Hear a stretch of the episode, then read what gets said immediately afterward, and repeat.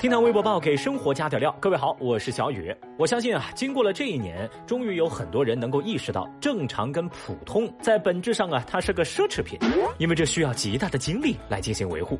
在我看来呢，上班其实也一样。如果在一个公司待了五年，还能够维持一个正常人的精神面貌，那就说明你已经很不容易啦。哦，微博五百九十四万人关注，五星级酒店用浴巾擦马桶。最近有网友爆料，广东深圳万豪旗下的鹏年万丽酒店服务员用抹布擦洗房间内的牙杯，而且没有进行回收消毒，就直接用浴巾擦了马桶。而涉事酒店的工作人员回应说，这个行为是员工私自的做法，这不能代表酒店服务标准。嗯，现在已经对涉事员工做出了处罚，将会对涉事员工进行再次培训认证。那这件事情啊，在微博上引发了网友们的强烈关注。酒店的回应，很多人都不买账。有人就反驳说，这种清洁方式为什么不能代表酒店的服务呢？那员工的行为到底代表了啥呢？酒店的服务到底体现在哪里？全部都体现在了操作手册上吗？这算个什么说法呀？而这条消息啊，也让大家想起了两年前网友花总曝光五星级酒店卫生乱象的事情。所以呢，就有人非常愤怒的感慨：问题一直在曝光，商家一直视而不见，谁来管管这些人呐？同时呢，小雨我也注意到，有网友对网传视频也提出了质疑，比如说，拍摄设备是什么？为什么酒店房间有摄像头？视频又是如何拍摄的呢？画面正对洗手间的位置，如果下一位客人入住了，这怎么解释呢？梳理下来啊，我们就会发现这件事情待解的谜团还有很多，但是呢，有一点呢是非常明确的。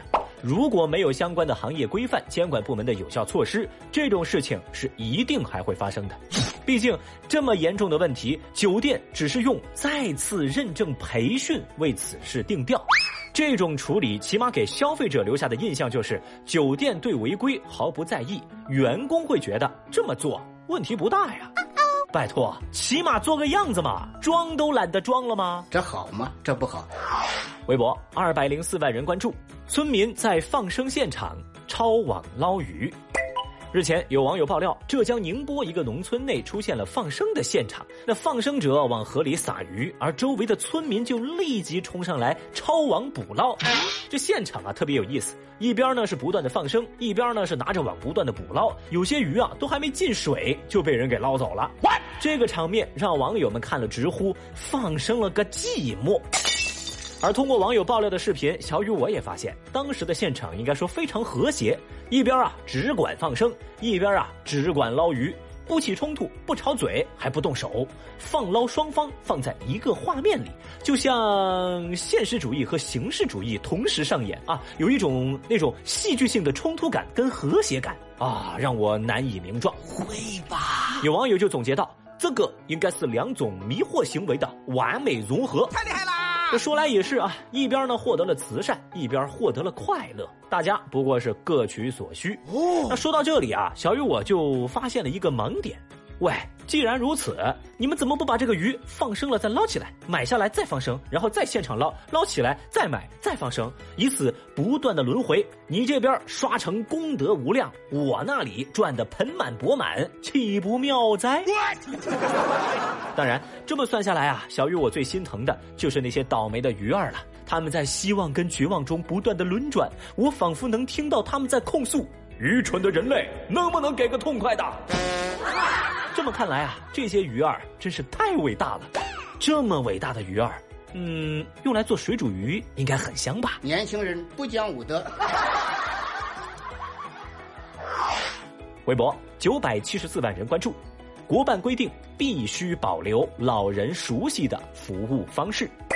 前几天，湖北随州农行广水支行一位九十四岁的老奶奶，为了激活社保卡，被子女抬起来，在银行柜机前进行人脸识别的视频在微博上热传，这引发了网友们的普遍关切。之后呢，银行对此表示歉意，称将以此为戒，提升服务质量。这才没过了几天，又有网友爆出，在湖北宜昌，一位老人独自交医保的时候，现场的工作人员拒绝收取老人的现金，还说啊，我们不收现金，你要么找你的亲戚，要么您自个儿在手机上支付这笔款项。这样的情况再度点燃了微博舆论。而面对铺天盖地的批评，事发社区回应说，是老人家当天啊证件不全啊，当时联系了他们的子女，呃，告诉他们医保怎么交，后来已经安排志愿者亲自登门。啊，把老人家送回家，呃，已经把相关手续办理好了。不过呀，在相关微博下的网友热评却是这么写的：“那不收现金的事儿，你们怎么解释呢？” Oh no！然后啊，微博上就掀起了一股讨论热潮，网友们就开始聚焦一个共同话题，就是老年人在这个科技时代到底有多难。一个不争的事实就是，科技在改变我们的生活，但很多老人却被这种数字革新迅速的边缘化。而正当网友们为此愁眉不展的时候，好消息来了！国务院办公厅印发通知，切实解决老年人运用智能技术困难。第一。国办发文，任何单位和个人不得拒收现金。第二，除了机场、铁路车站、长途客运站、码头和出入境口岸等特殊场所之外，低风险地区一般不用查验健康码，各地不得将健康码作为人员通行的唯一凭证。总之呢，文件的内容非常的丰富，相关的要求也非常的贴心。一句话，我们在奋力促新求变，但也坚决不让老人掉线。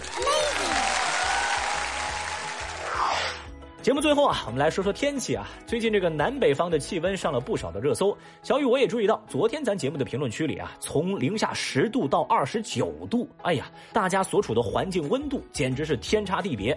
而如果一个人从南方到北方，这种气温变化让人很难适应啊。当然，这事儿也有例外。在十号那天，有一位从深圳到黑龙江漠河旅游的游客啊，就穿着人字拖下了飞机，引起了周围路人的围观。